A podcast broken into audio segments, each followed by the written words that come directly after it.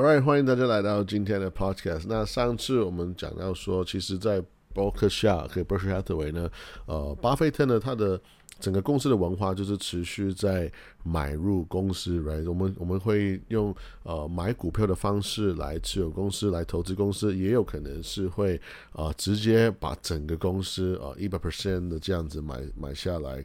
呀，所以这个算是一个公司的文化。那最源头呢，还是要回到说。Berkshire Hathaway 啊，巴菲特一开始在买的呃保险公司，然后呢，他买一个很好的会产出现金流的企业之后呢，他就持续用这些免费的我们说浮存金，一些免费的钱再去投资别的公司，所以你会发现哇，这人呢，他你你可以这样想象，报酬率就所谓的呃回报除以成本，可是把这个人当他把成本变成接近零的时候，所以你可以想象哇，好像。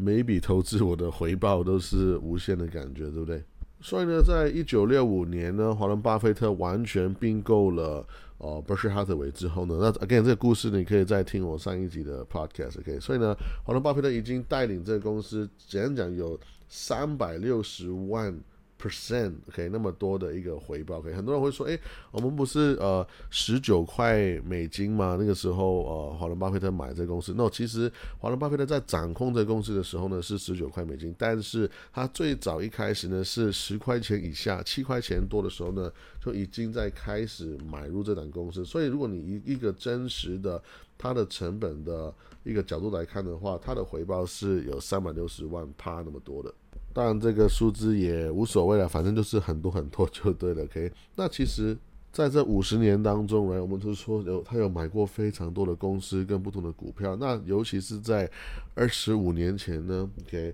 华伦巴菲特呢有买了一家公司，然后呢，其实有在公司下面还有一个很多人九十九趴人都不知道的。呃，一个一个 firm，一个一个投资的 firm 在里面呢，是有持续的买股票。OK，我们只是看见 OK 伯克夏这个大树。OK，我们看见巴菲特跟查理蒙格在最上面看，就看着这些的投资，然后呢，就做了很多的决策。可是其实呢，还有一个我觉得很有趣的是，他们在旗下持有的公司当中，还有的旗下还有一个呃，没有很多人知道的一些投资部门，一个投资的一个公司来这个公司是本身也在持有着呃六十亿美金的 asset，right？我们说 AUM 就是 asset under management。那当然，呃，六十亿美金，你说哦，呃，对巴菲特来讲很少钱，那的确是。可是六十亿美金还是一笔钱嘛，对不对？毕竟我觉得钱呢还是积积少成多，对不对？可以。华伦巴菲特呢，他的年化报酬率是二十帕，OK？那这个 把复利的效果放大之后，我刚刚说。波克下的回报是三百六十万帕 K，那其实呢，S M P 五百，OK，如果你用一样的一个呃时间点来看的话，你再加上股息再投资来然后呢，其实 S M P 五百的回报不过是三万帕左右，好了，然后三万帕也是很高了，不过呢，股神巴菲特还是更厉害，对不对？就是因为呃股神巴菲特那么厉害呢，所以呢很幸运的，OK，我们看见博客下呢是被需要要 file，要每一个季度呢去 file 这个十三楼，对不对？十三 F 的的 form 就是 SEC 的一个规定，所以呢，诶，我们一般投资人，我们一般散户，我们还是可以，呃，诶，大概有一个概念，所以其实华伦巴菲特在买什么公司？问题就在于啊，就是今天我们 podcast podcast 的主题呢，就是。哦，我们常看的十三楼的 form 呢，其实它不会把所有的故事都告诉你，对不对？因为像我像我前面讲的，OK，我们只是看到这个大树，这个最最大的品牌 brand 上面买什么公司。你如果要挖得更深的话，你要在伯克夏的这个大树下面的公司里面，然后再再 specifically 再去去找，这样才找得到，对不对？所以其实呢，在一九九八年的时候，巴菲特买了一家公司呢，OK，叫做 General Ray，一个 General Reinsurance 的公司。然后呢，这 General Reinsurance 公司呢，下面还有一个呃投资的部门，投资的公司呢是叫做 New England Asset Management，就是 NEAM，OK。所以你在看报纸、看杂志的时候呢，你不会看见巴巴菲特在这个 NEAM 买什么样的公司，或者是股票，但事实上是因为这公司是一百 percent 是呃伯克夏持有的，所以也就是说，你可以想象里面的股票呢，巴菲特一定是还是有权利去做一个买卖的决定。那你可以说，搞不好他早就给 Tod，或者说他旗下的四大天王就是给他们管，因为才才六十亿美金嘛。可是我觉得还是呀，我们还可以还是可以去看一下里面呢，现在。最大的五档公司呢，其实已经快接近整个组合的九十趴。那我觉得，诶，这个算是一个呃蛮值得去看的一个方式。可是你千万不要以为，因为它这样整个组合只有五六档公司呢，你也要跟着只是买五六档公司。因为其实不要忘记，整个组合呢大概是六十亿美金左右。OK，那我们来看一下第五位的股票呢，就是 Chevron，现在是整个组合的。五点二六帕左右。其实呢，这公司跟待会讲的第四名的股票呢，是最近呃这个 New England Asset Management 的最大的呃两种买入。OK，那我们其实都知道 Chevron、Exxon，其实你常听我讲话的话，都知道这两档公司呢，是我个人非常喜欢的。油公司主要是因为他们是一个非常完整，你可以想象从上游 all the way 整个产业的到到下游呢，他们都是可以有赚钱的空间。其实，在任何油价多高。真的是多低，当然不是说像之前零块这样子的，可是呢，他们赚钱，油价赚钱的空间是比一般公司是多非常非常非常多的。我在说的是，这些公司如果油价掉到十几二十块，他们搞不好还有能力去赚到一些钱，因为他们赚钱的。啊，整个方式是非常的宽广，对不对？我们在说的是上游的钻油平台，right？然后再就是中游的可能啊一些提炼的东西啦，或者说呃呃，就是油在输输送的那些油管，对不对？或者是说 downstream，我们开始在啊在提炼这些油的的资产，或者是说刚刚讲中游，我们一些。呃，油管的输送，其实这些都是一些 contract，或者说直接看你的量有多多，所以相相对赚钱是蛮容易去呃预估的。再来，如果我们提炼油的话，油价跌，他们也会赚更多，所以。这 我常说，油大的油公司很多人不了解的是，他们是有一个完美的对冲诶，就是油价高，诶，我赚大钱，然后油价低，诶，我也是可以赚钱。但是无论如何，他们都是可以持续赚钱就对了。那现在我们的状态就是，当然呢，呃，我们的存存量来，我们其实油的存量呢，跟相对我每一天在花费的这个。呃，使用量来讲，其实我们油是比几年前是那个库存是变少可以那所以诶，理论上这样油价应该要要涨的，可是呢，你也不要忘记我们的使用量，OK，我们其实还没有回。回复一个持续成长的一个水平了，所以现在有点像是我们的呃产出也变少，然后呢，可是我们的使用也没有说非常非常高，还至少还没有到我们应该要有的一个高度，所以这个要持续的观察。那当然，石油呢，其实可以再讲，可能十个 episode 都没有讲完了，所以我现在大大概大概只是聊一下，至少我们看见这些呃，我们说 free cash flow 非常漂亮，就是一个，这是真的是一个。现金产出的机器的公司，你看得到他们是很安全的，可以像比如说我们看到 Chevron 最近又又又又说要花一百亿美金的钱来做来做呃股票回购，呀，所以 Chevron 我觉得你可以说它可能是其中一家最漂亮财报的一家。呃，石油公司我觉得也不为过来。但是如果像以它跟 Exxon Mobil 的一个差别呢，是我会个人觉得呢，Chevron 可能在呃 hedging 或者说你说分散风险当中呢，可能是。做的比其他大油公司还要再多一些些，例如他们在天然气的一个分散风险，可以跟呃有一些油公司纯粹只是 focus 在石油那一块。那我觉得 Chevron 相对是呃，你可以说是更安全，这有点像是可口可乐跟百事可乐的一个对比。OK，我觉得 Chevron 比较像是百事可乐的 feel 了。All right，再来第四名呢是接近十趴的 HP。OK 啊，我觉得可能很多人会没有猜想到。呃，巴菲特会买这个 HP，但但其实呢，HP 已经算是一个呃非常符合我们说价值投资的一一一个 value stock，对不对？因为如果你看这个 forward PE 呢，现在是低于七的，OK，那 HP 其实跟我刚刚讲 Chevron 呢，也是这个呃 NEAM 呢，巴菲特旗下的这个投资部门呢，在第二季一个非常重点的买入。那你就说，诶，为什么要买 BP 呢？哦。我是说 HP 哈，讲讲油的时候就讲到 BP right。呀，所以为什么买 HP 呢？其实还是有几个呃简单的大的原因，就是我们说个人的电脑的用用途吧，或者说呃 printing 的打印机了，或者是说呃一些简单的办公室的商业的这些 sales 呢，所谓其实是很容易去被预估的，尤其是啊经济好跟不好的时候，都是有这个有一样的需求。所以 HP 算是在一个非常成熟的行业，right？那这个华尔街就最喜欢这些很成熟的行业，然后呢，很容易去呃预估他们的 cash flow，或者说预估他们的成长性这样子。再来呢，我相信不管是 HP 的股东们、员工呢，还是呃。投资者一样，他们跟巴菲特可能想法一样，就是呢，这公司最近呢有一个非常大的呃，讲讲就是钱多要回馈股东的 program，对不对？所以呢，在二零二一年到现在，其实这公司已经成长，他们发。股息发钱的 P/E ratio 呢是直接涨了三分之一来，然后再来就是他们有非常多的现金要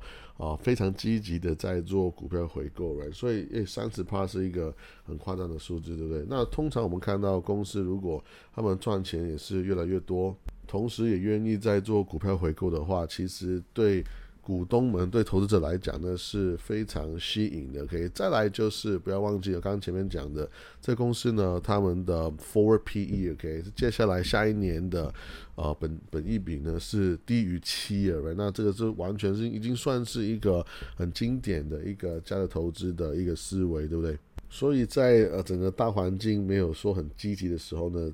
我们所谓的价值投资股票呢，他们有一个强项，有一个优势，就是哎，我们其实已经很便宜了，我们其实已经那个价格已经被弄得很低了，所以呢，我们跌幅呢没有所谓的成长股啊或者其他大的股票跌那么多，同时呢，我们其实反弹的机会会更大，而且我们呃，again，我们我们跌的空间不多的时候，就是有点像是一个呃，我们的地板已经设好了，然后我们地板设好之后呢，我们只能往上涨，对不对？所以这个就是呃 HP 的一个好处，再来第三个股票，大家开始就会越来越熟悉了，因为你们都已经知道这些巴菲特拥有的股票。可是像这一档呢，是 Bank of America BAC，也同时在巴菲特的这个呃没有人知道的秘密组合，对不对？然后这边其实已经有十二趴的股权呢，是在用来买 BAC 这档股票。我们知道在呃伯克夏呢，已经有十亿的。股数在他们在大的那个投资组合里面，那这边呢，这个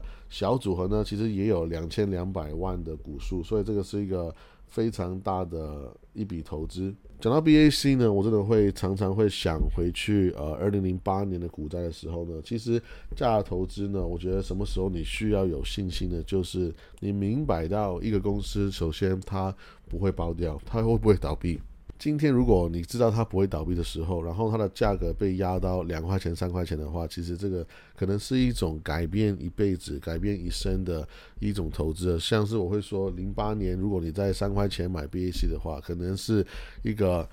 在近二十年来，其中一个最有智慧的投资之一，又或者是说你在零八年、零九年的股灾的时候，你买 Affleck，right 这种公司呢，其实 again 这算是一个改变一生的一个非常重要的一些投资，也就像是我前两年说。二零二零年，如果你再赶在大家在不看好油的时候买 XO 某某这也是一样的。因为因为其实价值投资好玩的地方就是，这它一直在重复，它一直在重复，它一直在挑战我们的贪婪跟恐惧吧因为我觉得啊，这也是每一次好像啊你在遇见这个挑战、这个这个困难的时候呢，我觉得有点像是我们个人可以在归零的一个。一个机会，那我觉得这个至少对我来讲呢，可以每一次遇到呃一个股灾，或者说每次遇到这样的一些呃修正也好，甚至是萧条也好，我觉得这个都是对我来讲的一个归零的一个机会，重新再思考，诶，我买这档股票是为什么，对不对？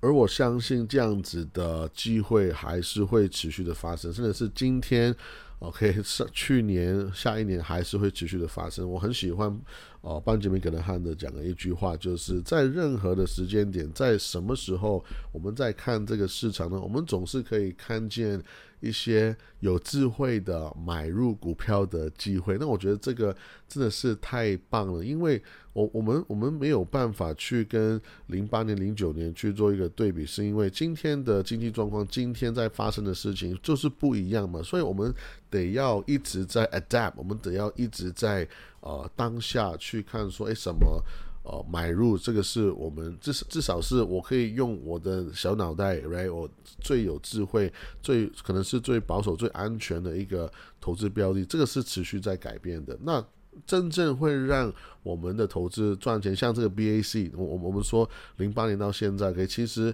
BAC 本来 Bank of America 本来就是一个非常赚钱的一个银行，对不对？可是怎么样去让这个很赚钱的银行还变得一个非常吸引的投资呢？其实就是时间了。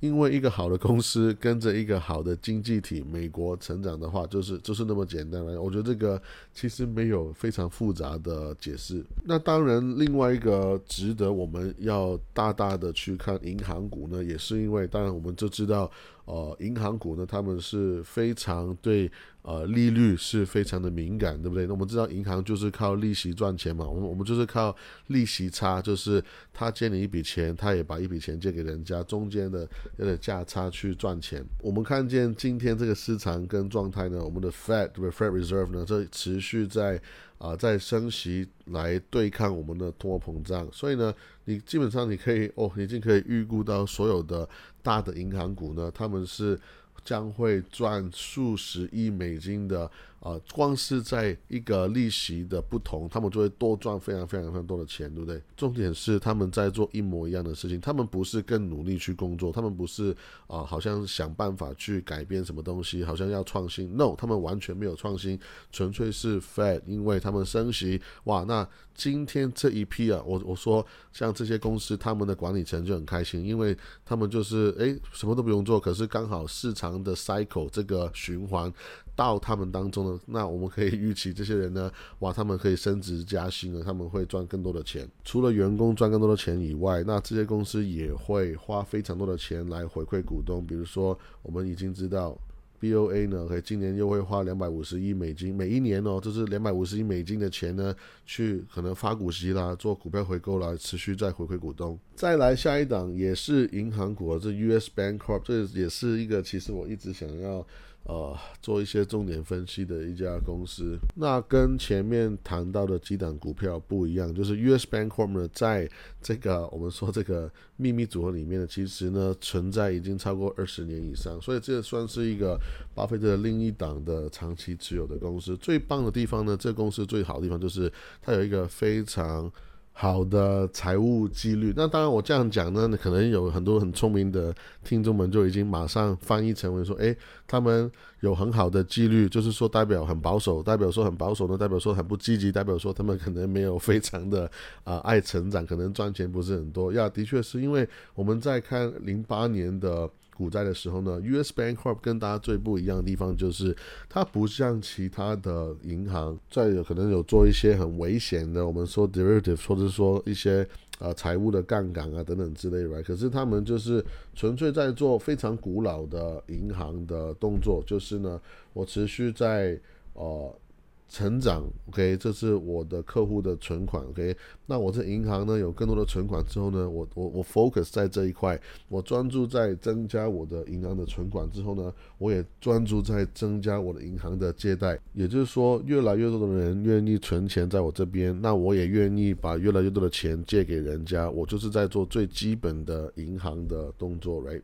这样的好处是，诶，我的。赚钱呢，OK，不是像其他的银行那么那么漂亮，那么吸引。但是呢，如果你在以 ROA，OK，这是 Return on on Assets 这一个角度来看呢，它基本上在大银行当中呢，它至少可以保持一个非常棒、一个领先的地位。所以我也认为这个数字可以是呃用来衡量，就是看银行的一个方式。OK，再来就是 US Bancorp 呢，虽然他们是在做很传统的银行的生意，但是他们也在。啊，转型当中呢，就是说我说的转型是说从传统的实体的商业模式变成 online 的啊，online banking，甚至是呃手机的 mobile 的 apps。OK，其实他们是做一个非常棒的一个宣传，因为他们在呃，以到现在为止呢，其实你会发现有八成他们的顾客都是非常喜喜欢去用呃 online，就是网上的 banking，然后呢。甚至是有六十四趴到七十趴的。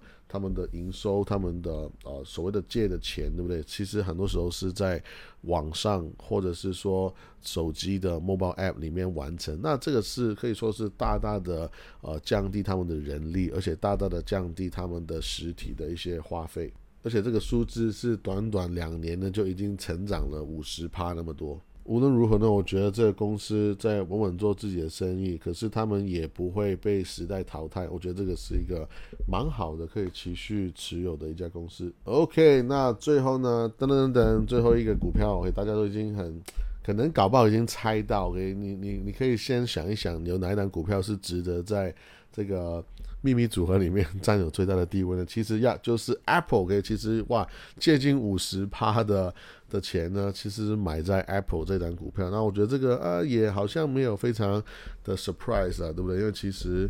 Apple 也是呃波克夏本身最大的一个持股，对不对？所以我刚刚说，在接近六十亿美金的 NAM 的资产当中呢，其实有快三十亿的钱呢是啊，光是 Apple 一档股票，但是。呃，不到五十趴，可是有接近了。我觉得这个是啊，蛮有趣的。Apple 其实也是另外一档我想要再做更深入的分析的一档公司，因为其实 Apple 呢最近的一个大跌呢，我觉得大家很多时候呢会 focus 在啊，哇，好像它不在创新这一块，可是大家会忘记。我坦白讲，即便苹果不创新，它还是非常非常非常赚钱，对不对？那但是我们先讲以一个好的方向来看的话，给 Apple 本身，我们喜欢它是因为它其实还是有在持续创新。我们讲的创新呢，不一定是科技上面的创新，很多时候可能是呃我们商业模式的创新，或者是说我们赚钱方式的创新。再来就是 Apple 有一个非常强的呃股东回馈的一个 program，对不对？大家一定要分得很清楚啊！是其实最创新的公司呢是不赚钱的，有有点像是当年的 Tesla，或者是说，甚至是现在很流行在讲 Palantir 等等之类，这些公司都非常的厉害。可是很厉害的创新的公司，OK，甚至是我们讲一些非常漂亮的电子车 Rivian 这些人，哇，其实很创新的，但是不代表他们会赚钱的。那我觉得 Apple 最厉害的地方就是它已经熬过那个时期呢，它现在是全球最值钱的一个品牌呀。所以不管是 iPhone 或者是 iPad 或者是说电脑 iMac，right，其实我们有已经有非常非常多的呃很忠心的这些顾客会持续。帮助 Apple 去至少维持他们的营收跟他们持续破纪录的赚钱的一个数字来除此以外呢，Apple 也在一直在推 subscription service，对不对？我们现在已经发现，从我前面讲过的 Adobe 也好，right？或者说 Netflix 也好，我们现在已经发现，其实呃，subscription 算是一个。很棒的一个商业模式，所以你可以期待呢，可以真正的大公司呢，他们不仅是想要赚你这个订阅制度的费用，他们其实是想要做的是做那个很大的平台，right？如果我可以做这个平台的话，如果我是亚马逊，其实不管你们怎么样啊，买卖东西、买卖商品，反正我是 platform。我是大老板，我一定可以分一杯羹。有点像是我为什么很喜欢，为什么很多人会想要做呃赌博的生意，或者是说赌场生意，是因为哎没关系啊，你们赌钱多大多小都无所谓，反正呢我是赌场，反正我每一次发一张卡来，真的是我在讲的是网络的网网上面的赌博的生意来，我我我不管你们买卖多少，反正呢我发一次牌，OK，我 host 我就是主持这个牌局一次，反正我每发一张牌，我就是赚一。一毛钱，那我这样就很好赚了，right？那因为你们赌钱的人会觉得说，哎。你如果给我钱，也是你们赌钱的成本，或者是说你赚大钱，你也觉得哦，你就当做是小费给我一样。反正我是平台的话，你在我们这边去玩去玩耍，一定最后赚钱呢，还是我的。可能我短暂一开始还不是，因为一开始我可能是做最大的投资，我可能是预备场地也好，或者是说我就是在建构这个平台也好。可是